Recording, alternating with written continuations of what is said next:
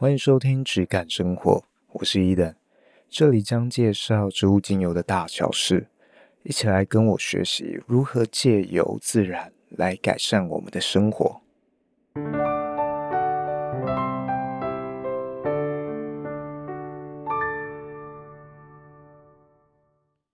嗨，今天想来聊一下有关精油的品鉴能力这件事情。我接我爸的这个事业，这个精油进口的事业，已经有大概五六年有了。那我几乎每一个礼拜都会遇到新的啊新的人，新的想要。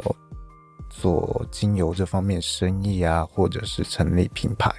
用精油在产品上面的人来拜访。那有时候一个礼拜会多到啊四五个人来拜访都有可能。那其实，在这么多年里面，真的我碰过非常专业的人，非常非常的少。我说的专业，不是指这一种。啊，方疗证照啊什么的，可以说方疗证照是完全没有鉴别能力，没有办法呃验证一个人的呃对精油知识或专业程度的一个方式啊。我个人也有这个呃精油 NAHA 认证高阶，那我就知道说，哎，这个东西其实。它甚至算不上是一种，呃，入门了，它只是一个开始而已啊，你取得了高阶证照，你也只是一个开始而已，因为这只是看精油的其中一种方式，甚至这个教学过程中很多东西是有一点偏差的吧，很容易让你。掉入了一个死循环，反而看不到了这个精油真实的面貌哦。所以为什么在我过往接触很多这种芳疗师啊，或者是呃芳疗教学机构的老师，反而都是最难沟通的一群人哦，因为他的这个偏见已经非常非常深了哦。当然，我也遇过非常专业的人。但是他的这个专业，跟他的这个有没有这个证照，或者是他是不是来自这个机构机构正在做教学的老师，这其实是完全没有关系的。我甚至有一些客户，他是长期做这个用精油做在美容美容上面，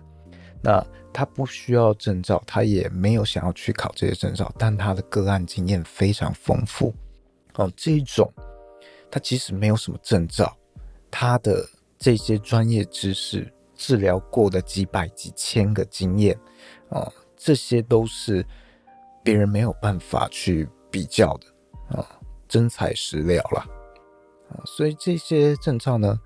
你真的不要去人家讲说啊，我是什么机构的老师，你就觉得他非常的专业。像我的公司，我公司这边样品啊。放了一些我过去进精油，我觉得啊、非常糟糕的精油啊，我拿来当做样本去给客户做比较，让他们知道说啊什么样的精油叫做我认为糟糕的精油。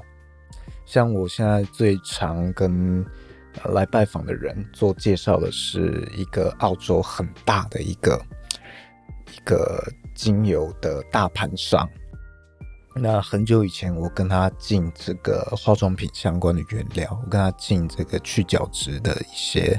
呃产品。那我过去没有跟他进过精油，那去年的时候我跟他进了一些精油样品，想要做做参考哦，因为这种大盘商它有的品相非常多。那样品进来的时候。我就觉得说，哎，奇怪，你的精油为什么每一种的表现，它的精油的植物特性都很像？因为照理来说，精油萃取之植物，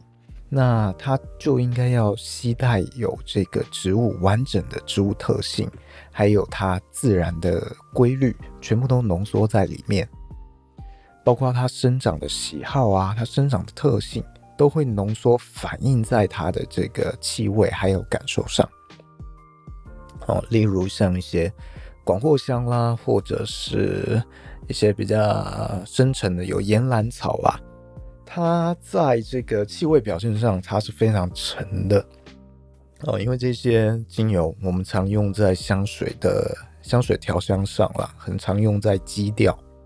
所以它是非常沉稳的一种气味。甚至你刚打开瓶盖的时候，你甚至不会第一时间闻到这些气味，因为它挥发速度很慢。这个澳洲的厂商呢，它的气味就你会觉得它很像香水，它是这种广藿香很像香水。它的广藿香甚至跟它的这个尤加利这一类的油，或者是檀香啊，呃，还有什么？我想想，薰衣草啊之类的，它的表现都几乎一模一样。你会觉得它是同一个结构哦，吸进你的身体里，它的反应，它上升啊、下沉进到我们身体，它走的路径都是一模一样的。所以你就知道这是一种非常粗浅调制后的产品，但是你要说它它没有有机认证吗？它也有哦。它没有这些分析认证报告吗？它全部都有。你想要的什么国际香料协会认证，它全部通通都有。但是它品质就是烂哦，真的，这是你只要稍微有一点点经验，你都闻得出这些差别。就是这么明显，它甚至还不是那些调的非常呃精准或者是细致、层次丰富的油哦，它都有这么齐全的行销行销的文件了，然后可以这样讲。所以你永远不要用这些分析报告啊、认证去当做品质的一种鉴别标准，因为这个在。最烂最烂的产品上面，你就看得到，你就找得到了。哦，我常常拿这些样品啊来给客户来拜访的客户做介绍嘛。呃，我就很常拿来跟我自己的产品相同品相的，例如啊、我的广藿香跟他的广藿香，我的花梨木跟他的花梨木，拿给客户做试闻闻香啊、让他们体会一下。然后我再告诉他这之间的差异啊，引导他的感受。那哎，我过去就有一个呃，也是自自称某个 NAHA 机构的老师啊，还带他的学生两个学生来，我给他闻这个我的花梨木跟对方的花梨木啊，就是这个我刚讲澳洲这个大盘上的花梨木。哎，他一闻到这澳洲这花梨木，他就说：“哇，这个能量好强啊，什么的。”我真的是睁眼说瞎话，我都不好意思去去打脸他哦。因为像是如果从逻辑层面上讲的话，花梨木现在真的花梨木已经非常难难买到了，因为这个巴西盗采的问题哦，你很难拿到这个真的原料去炼制。那像澳洲这个品牌，你跟他拿花梨木，你要多少他都有，因为对他来说这就只是一个配方而已，他用不同的单体去组合就可以变成他的这个产品，所以你要多少他都有。但是这个机构的老师他就哇闻了就哇，这个能量好强，我觉得很棒。我跟他说，哎，没有这个这个不是纯精油，他还说不是不是，我就觉得这个很好。哦，所以你外面碰到的老师有很多可能就是这一种人啊，所以自己去外面学课要小心啦，自己要有鉴别能力，因为现在基本上什么样程度的人都有可能跑出去当老师。我们还是要回归到这个我们自己本身对精油的鉴别能力，而不要去看这些文件报告。那。今天呢，我碰到一个来拜访的人，他非常专业哦，算是这几年来我少数遇到我认为是呃真材实料的人。他是一个英国品牌、英国精油品牌的采购负责人。那他的这个品牌，如果单看大马士革玫瑰精油的话，它的量大概一年是我的四十倍啊！我一年玫瑰我只能从保加利亚进一公斤而已，我的量只有这样。那它的品牌有它它协助的这个品牌啦，一年有四十公斤哦，算是非常大的。那他非常有经验啊，做了二十几年哦。他很喜欢用这个闻香的角度去辨别产品哦。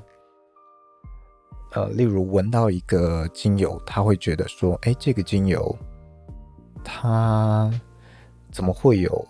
某一种成分类的气味？”哦，他会去这样子辨识。例如哦，他闻到了这个某个精油啊，说：“哎，它怎么会有一点带有这个醇类的味道？哦，它怎么会带有这一点呃单萜烯的味道？”哦，他会用这种这种方式去辨别。哦，如果你在这个像制香产业的人啊，